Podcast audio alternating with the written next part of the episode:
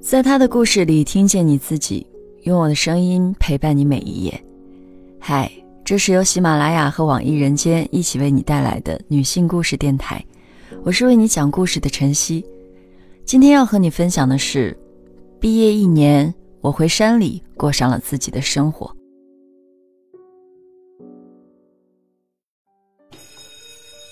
即将毕业的时候，宿舍里七个人，有五个在忙于保研、考研、出国，而我因为没有提前规划过未来，等到反应过来的时候，申请什么都来不及了。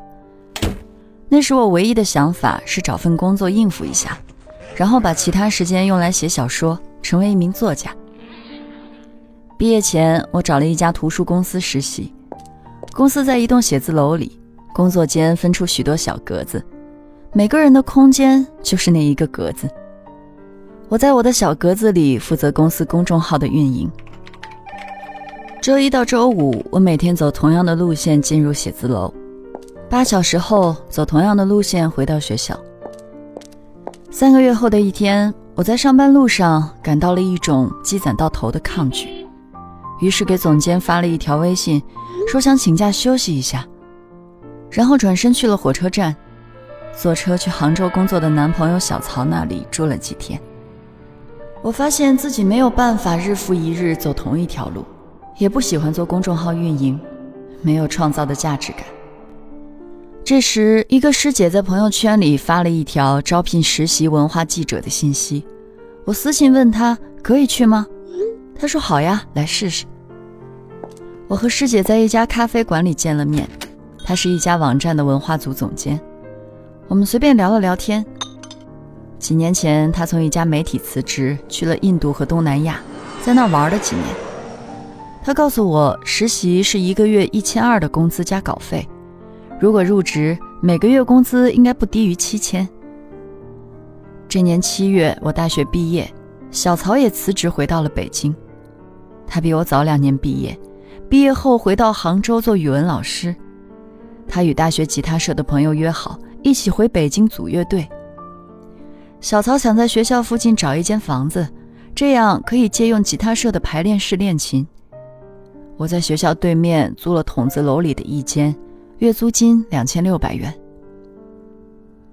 其实我可能不适合做记者，因为性格内向，和人打交道会让我焦虑。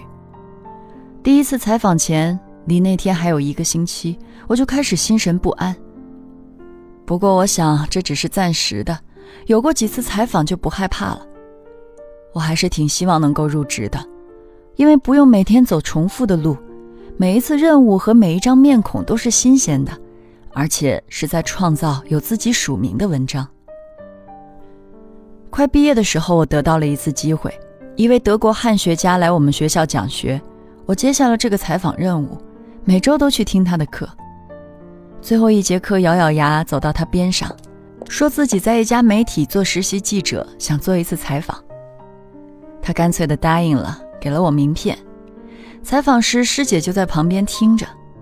我硬着头皮发问，只希望无论如何不要冷场。采访介绍后，师姐问我：“开始采访了就不紧张了吧？”我老实坦言，其实还是紧张的要死。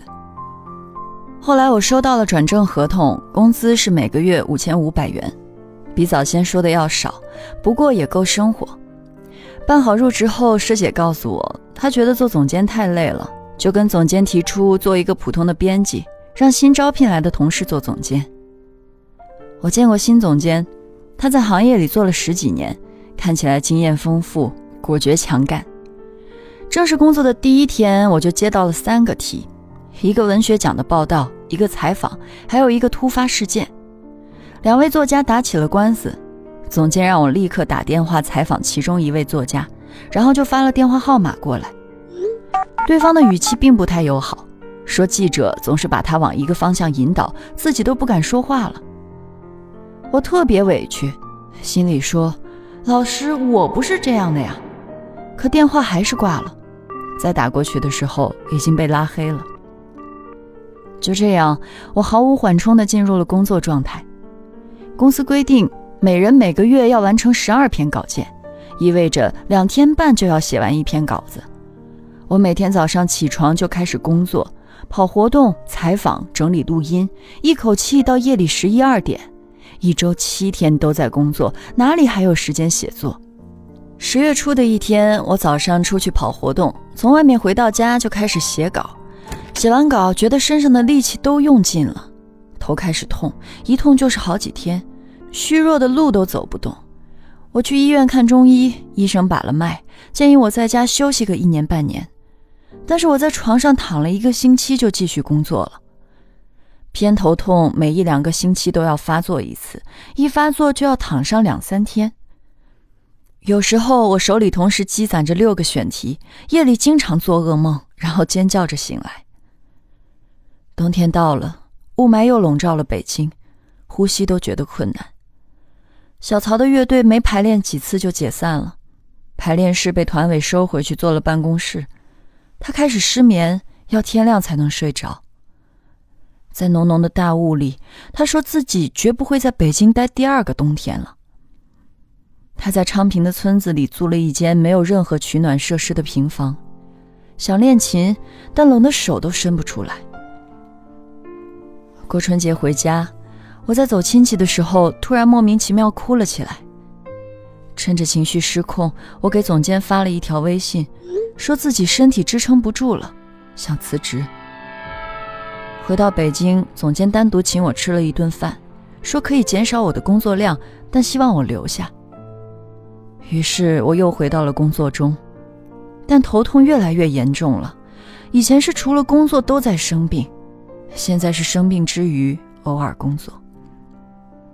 渐渐的，我对工作产生了厌倦，觉得自己不过是文化工业中的一环，在协助书籍这个商品的营销，这不是我要做的事情。我想用自己的作品创造价值。有时我坐在别人新书发布会的媒体席上，会想象我坐在上面的样子。我又一次提出了辞职，但也又一次妥协，接受工资的评分制度，达不到评分标准就扣工资。我退了一个月两千六的房子，从二环搬到了六环，租了一个每个月九百元的小房间。小曹在离我十公里左右的村口租了一个小砖房，每个月房租七百。那个房子在一个大桃园里面，房间里是一张大炕，小曹一个人住在那里，在园子里种了点菜。他度过了一些快乐的时光，春天桃花开了整园，他的琴艺也随着桃花的盛开而进步。夏天到了，我和小曹决定回杭州去。以离开北京为理由，我终于彻底辞职了。小曹和杭州的几个朋友说好，一起租下村里的一栋小房子，一个月的租金是两千多，平均到每个人身上只有三百多。我就这样一步步从北京的生活里退缩出去。从火车站到村里要两个多小时的路程，我看着窗外的田野和树林，心里越来越轻快。车子在田地边两条路的交汇口停下。朋友苏过来接我，带我去我们的房子。大门敞开着，一个不大的院子堆着些脏兮兮的椅子。房子是深蓝色的，有三层，二层露出一个阳台。房子门口挂着一个红灯笼。我走进里面，一楼堆着一堆大纸箱，二楼到三楼的墙上挂着许多画。三楼一扇木头门上印满了油彩的白色手印。我走进二楼自己的房间，想开灯，发现没有灯泡。苏带我沿着村子唯一一条道路向上走着，这是我第一次到南方的村子。这里道路干净，四周一片青绿，让人想到自然静谧。村子叫紫金村，村民们以制笛为生，家家都是笛子作坊。走到村子中心，有两家小卖部，一家菜店，一家水果店。再往上走，到了村子尽头，有一个水库。站在大坝上俯瞰，村子被青山环绕着。小曹比我晚到几天，帮我把房间整理好。他在一楼占据一个房间，墙角贴着隔音棉，吉他、音箱都装备好，作为他的工作室。我每天早上起床出去跑步。跑到菜店买菜回来，回到家读一会儿书，下午写作，晚上看电影。我们家的门牌号是陆家头九号，我们将这个家简称为陆家头。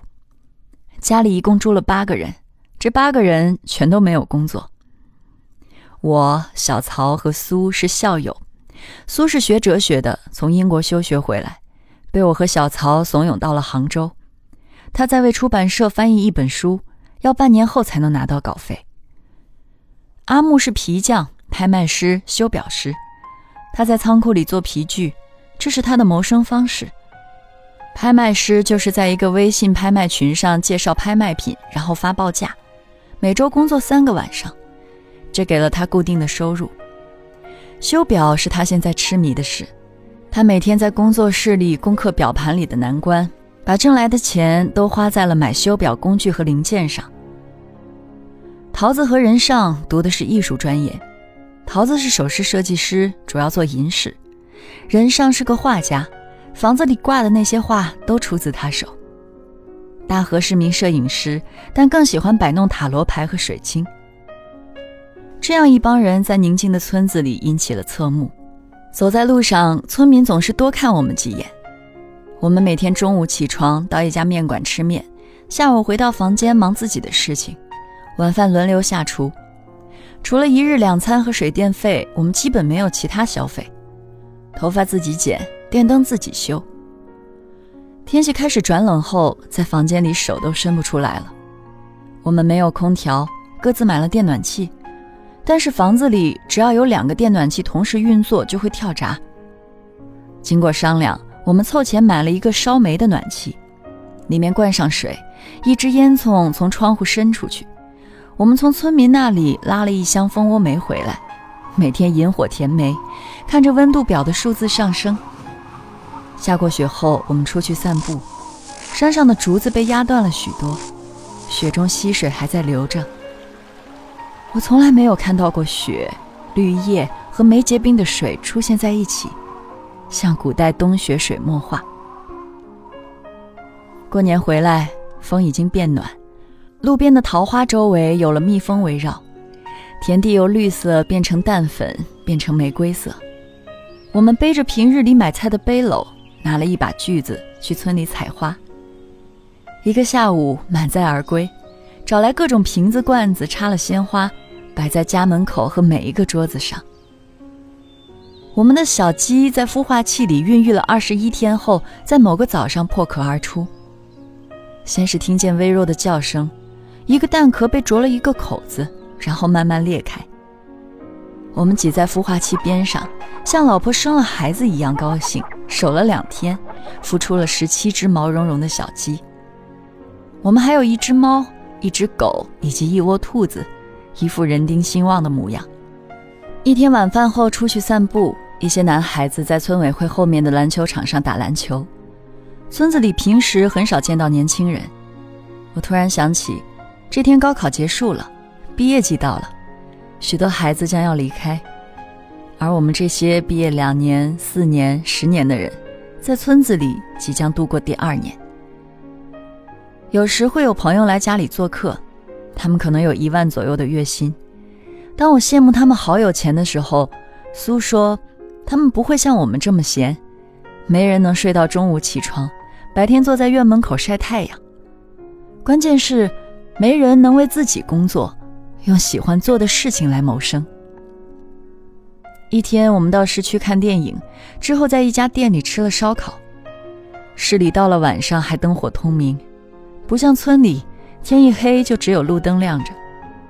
小曹问我喜欢村里还是城里。我说还是村里好，城里好像只有消费这一件事。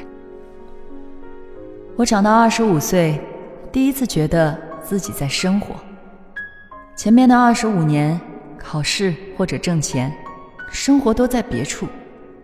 对我来说，唯一想要的生活就是把所有的时间都花在写作上。现在我做到了。今天的故事就分享到这儿，感谢你的收听。欢迎在音频下方留下你的感受和故事，与千万姐妹共同成长，幸福相随。我是晨曦，下期见。